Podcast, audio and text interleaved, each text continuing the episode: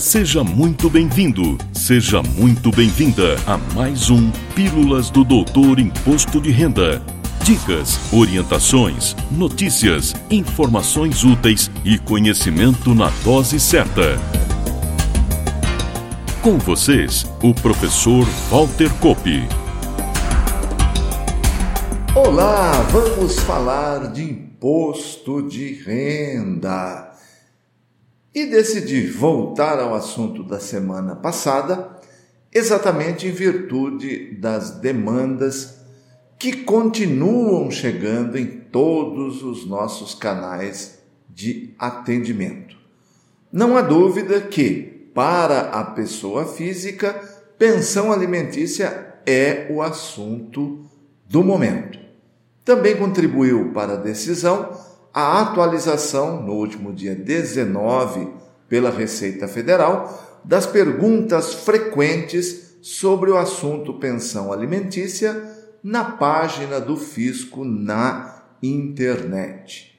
Se suas dúvidas se referem ao operacional para reaver eventuais valores de imposto pago em virtude do recebimento de pensão alimentícia de 2017 a 2021, lembro que no episódio anterior tratamos do assunto e temos lá todos os detalhes. É só acessar no YouTube ou no seu agregador preferido e conferir o conteúdo.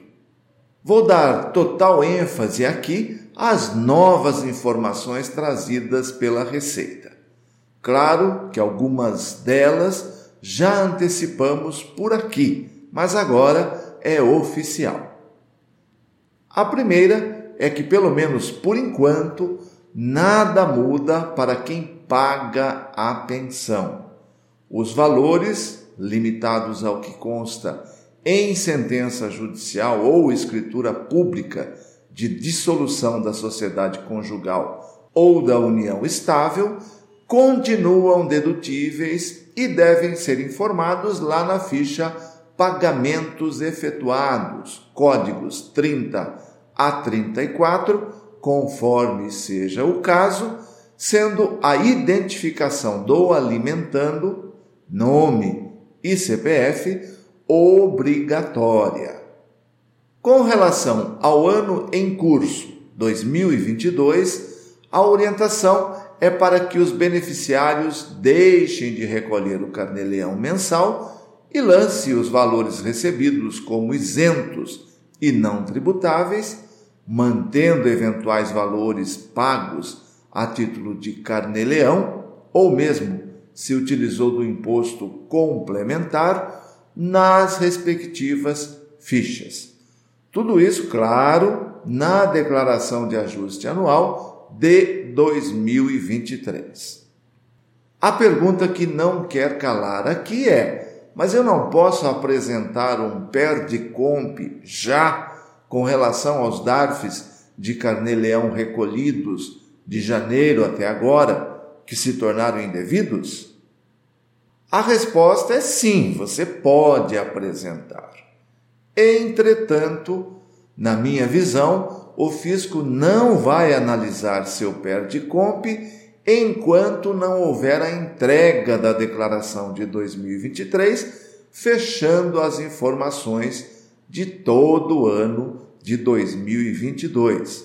Só lembrando, o fato gerador do imposto de renda da pessoa física, lá vem juridiquês, chamado complexo ou complexivo, começa em 1 de janeiro e só termina em 31 de 12 de cada ano.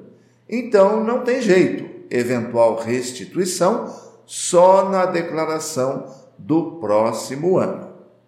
Já para os casos em que o contribuinte esteve em procedimento fiscal, ou seja, houve lançamento de ofício relativo à pensão alimentícia recebida e não declarada ou declarada incorretamente, contestou, impugnou ou mesmo parcelou e pagou, o fisco está analisando a melhor forma de operacionalizar.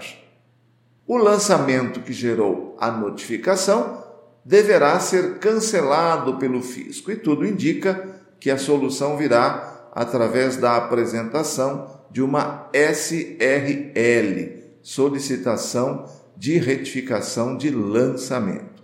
Vamos aguardar. Outra situação que merece atenção é o caso em que a pensão alimentícia gerou a obrigatoriedade de entrega, ou seja, foi maior que 40 mil reais e o contribuinte não se enquadrou em nenhuma outra condição de obrigatoriedade de entrega e recebeu multa pela entrega em atraso dessa declaração. Neste caso, deverá ser solicitado o cancelamento da multa através de processos eletrônicos no ECAC, o Centro Virtual de Atendimento ao Contribuinte.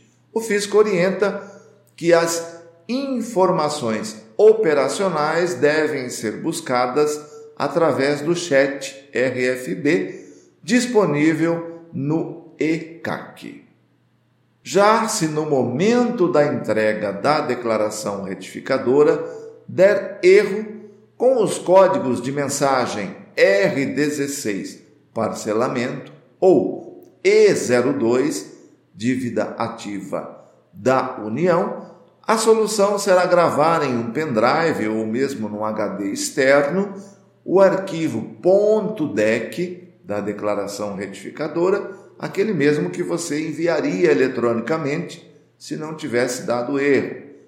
Um print da tela de erro obtida no momento da tentativa de transmissão pela internet e um documento, um requerimento simples descrevendo a necessidade da retificação e, claro, comparecer a uma unidade de atendimento da Receita Federal.